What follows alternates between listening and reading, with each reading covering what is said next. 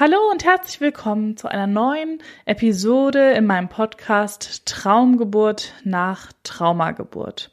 Ich freue mich, dass du wieder dabei bist, weil ich einfach weiß, wie wichtig das heutige Thema ist. Der Titel lautet Der Körper in der Traumatherapie.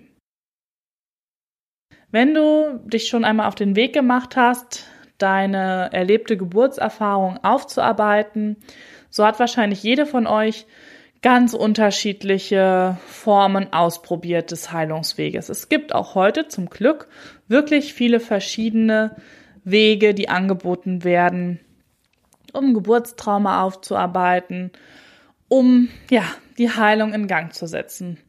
Für manche Frau ist es vielleicht tatsächlich einfach das Lesen von einem Buch und die Anleitungen verfolgen und machen und über die Zeit das zu verfestigen und alleine in die Heilung zu kommen. Die meisten brauchen eine Form der Unterstützung. Also man kann nicht sagen, jeder, der eine schwierige Geburt erlebt hat, muss danach zum Traumatherapeuten. Es gibt einfach noch viel dazwischen als den klassischen Weg. Das kann man sagen.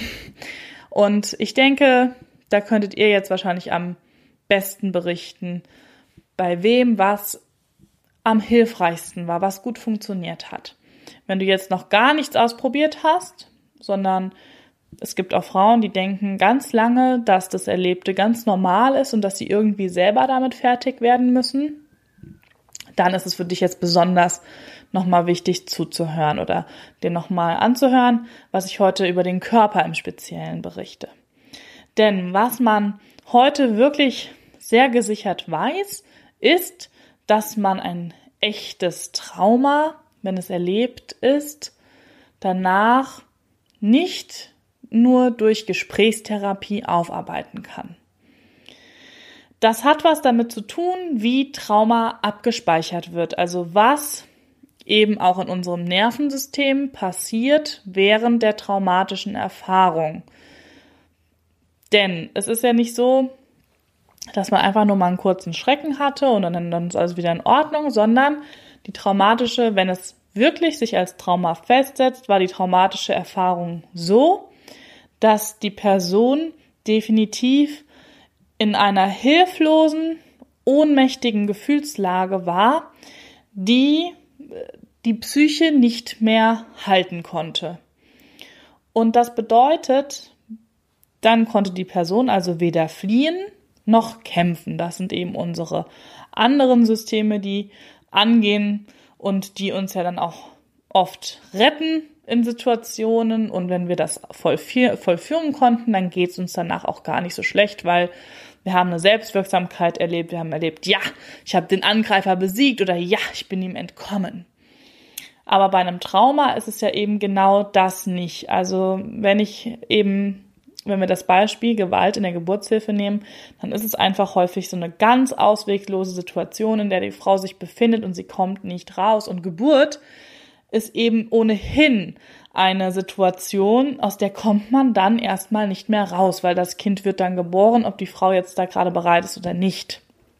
Das heißt, sie muss es, wenn sie nicht gut bekleidet ist, wenn noch schlechte Umgebungsdinge dazukommen, muss sie es irgendwie aushalten, ob sie will oder nicht.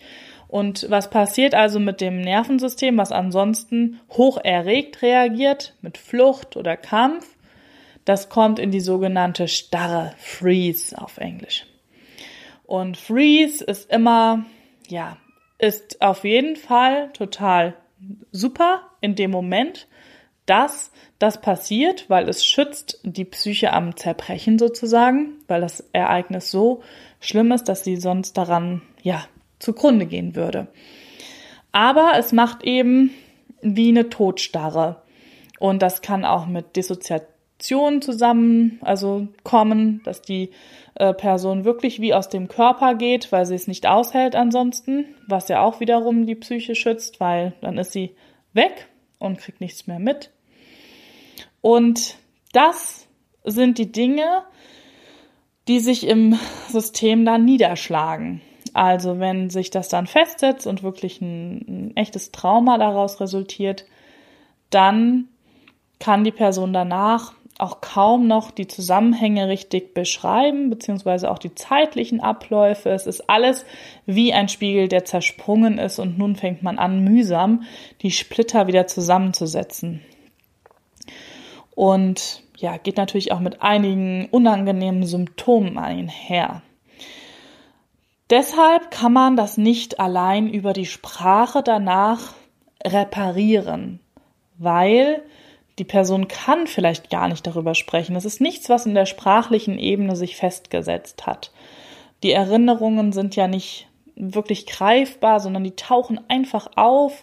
Wie, also Flashbacks sind das dann. Es kann auch mit Gerüchen zusammenhängen. Sofort ein Geruch, oh, Desinfektionsmittel, Flashback. Es kann was sein, was man sieht, was man hört, was man fühlt. Ja, es, auf allen Ebenen ist das möglich, einen Flashback oder einen sogenannten Trigger auch zu, zu haben. Und die Person kann das aber vielleicht gar nicht in Worte fassen. Das heißt, immer wieder über, die, über diese Situation zu sprechen, ist häufig nicht genug. Also natürlich ist immer die erste Krisenintervention nach schwierigen Geburten, dass die Frauen erstmal erzählen können und dann loslassen. Und wenn das nicht wirklich ein tiefsitzendes Trauma ist, kann das auch schon reichen schon eins, zwei solche Termine und dann ist gut. Wenn sich sowas festgesetzt hat, weil das eben nicht passiert ist, dann reicht das häufig gar nicht. Denn das Trauma hat sich dann in der Regel im Körper festgesetzt. Der Körper konnte nicht so reagieren, wie er als Schutzmaßnahme reagiert hätte. Er konnte nicht kämpfen, er konnte nicht fliehen. Diese Traumaenergie, diese Energie steckt als Traumaenergie noch fest. Also man ist immer noch in dieser selben angespannten Hab-Acht, starre Situation. Auch wenn man vielleicht für andere nach außen hin so wirkt, als ähm, würde man sich doch halbwegs normal verhalten und klarkommen im Alltag und so weiter. Es kann trotzdem sein, das Nervensystem ist trotzdem noch in dieser Stufe des Verharrens. Und das spiegelt sich natürlich dann in allen möglichen Problemen, die sich dann im Leben zeigen, wieder. Und genauso können wir nämlich auch so Traumata aus unserer eigenen Kindheit mit uns auch als Erwachsene noch rumtragen. Nur mal so nebenbei. Und deshalb ist der Körper meiner Meinung nach und der Meinung nach vieler Therapeuten der wichtigste Bestandteil bei einer Traumatherapie. Wir müssen auf den Körper dabei eingehen. Nur wenn die Person wieder zurück in den Körper findet, den wieder auch als Resonanz verwenden kann und es schafft, aus diesem Ohnmachtssystem, aus dieser Starre herauszukommen, also aus dieser seelischen Starre, sagen wir mal, aber wie gesagt auch wirklich physiologisch im, ähm, im System drinne. Nur dann kann sich diese Traumaenergie auch auflösen.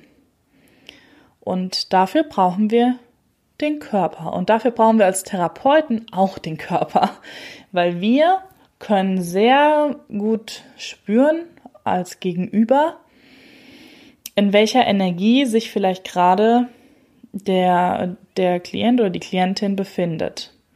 Weil auch, wir sind ja Herdentiere, wir haben die Spiegelneuronen. Wenn wir das üben, dann ähm, können wir ziemlich feinfühlig spüren, wie geht's dem anderen? Was macht er mit seinem Atem? Ist der verkrampft? Ist der locker? Ist der angespannt? Wie auch immer. Dissoziiert der gerade.